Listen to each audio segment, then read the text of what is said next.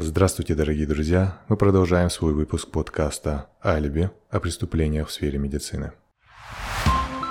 Вы слушаете подкаст адвоката Шона Бетрозова.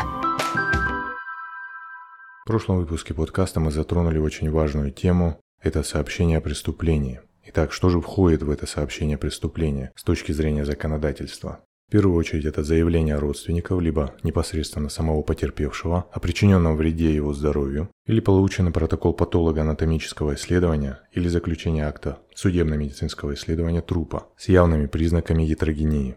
После получения сообщения следователь максимально быстро старается направить запрос в медицинское учреждение, чтобы получить минимальный комплект документов. Это амбулаторная карта больного, карта больного, находящаяся на стационарном лечении, если такая была, протокол патолого-анатомического исследования, как мы говорили, протокол клинико-анатомической конференции или лечебно-контрольной комиссии, когда в лечебном учреждении проводился разбор э, случая с явными признаками гетерогении. Эксперт по уголовным делам Шон Бетрозов. Оперативное получение документов следователем в первую очередь обусловлено его желанием исключить возможность фальсификации этих документов работниками медицины, либо их уничтожения. Все эти действия имеют логику, если посмотреть со стороны следователя, потому что в практике случаются такие случаи, когда медработники умудряются задним числом изменить какую-то документацию или даже неумышленно утратить документы, имеющие значение для дальнейшего расследования. Следующим этапом для следователя после получения документов будет этап ознакомления и изучения этих документов. На этом этапе он, вероятно, будет привлекать специалиста, который не заинтересован и может дать объективную оценку всем тем документам, которые получил следователь. Если следователь после осмотра документов придет к выводу, что какой-то из этих документов имеет признаки фальсификации, он в первую очередь назначит технико-криминалистическое исследование этого документа и поставит, вероятно, следующие вопросы. Проводилось ли изменение содержания первоначального документа? Одними или разными красителями выполнены записи на конкретной странице? Что выполнено раньше, текст документа или подпись, стоящая на этом документе? Не выполнен ли фрагмент на конкретной странице после того, как был составлен основной текст?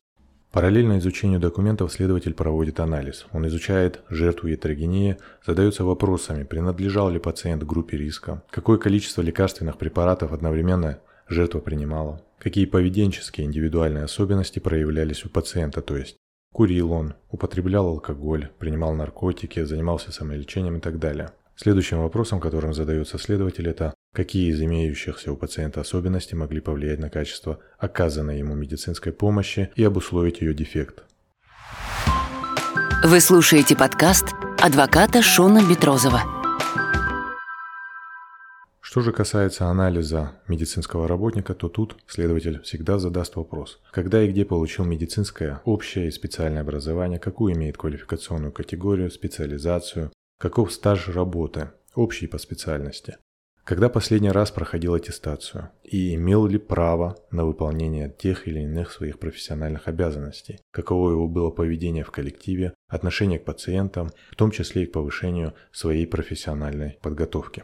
Во всей цепи анализа полученной информации для следователя всегда является самой сложной задачей – это установление причинно-следственной связи между наступившими последствиями и действиями врача. Если следователь обоснованно придет к выводу, что имеется причинно-следственная связь между оказанной медицинской помощью и наступившими последствиями, следователь обязан будет возбудить уголовное дело и провести по нему следственные действия в полном объеме. Эксперт по уголовным делам Шон Бетрозов. На этом выпуск сегодняшнего подкаста заканчивается. В следующем выпуске я расскажу обязательно о следственных действиях, об их особенностях и дам несколько советов о том, как вести себя на тех или иных следственных действиях, чтобы не попасть в категорию обвиняемых.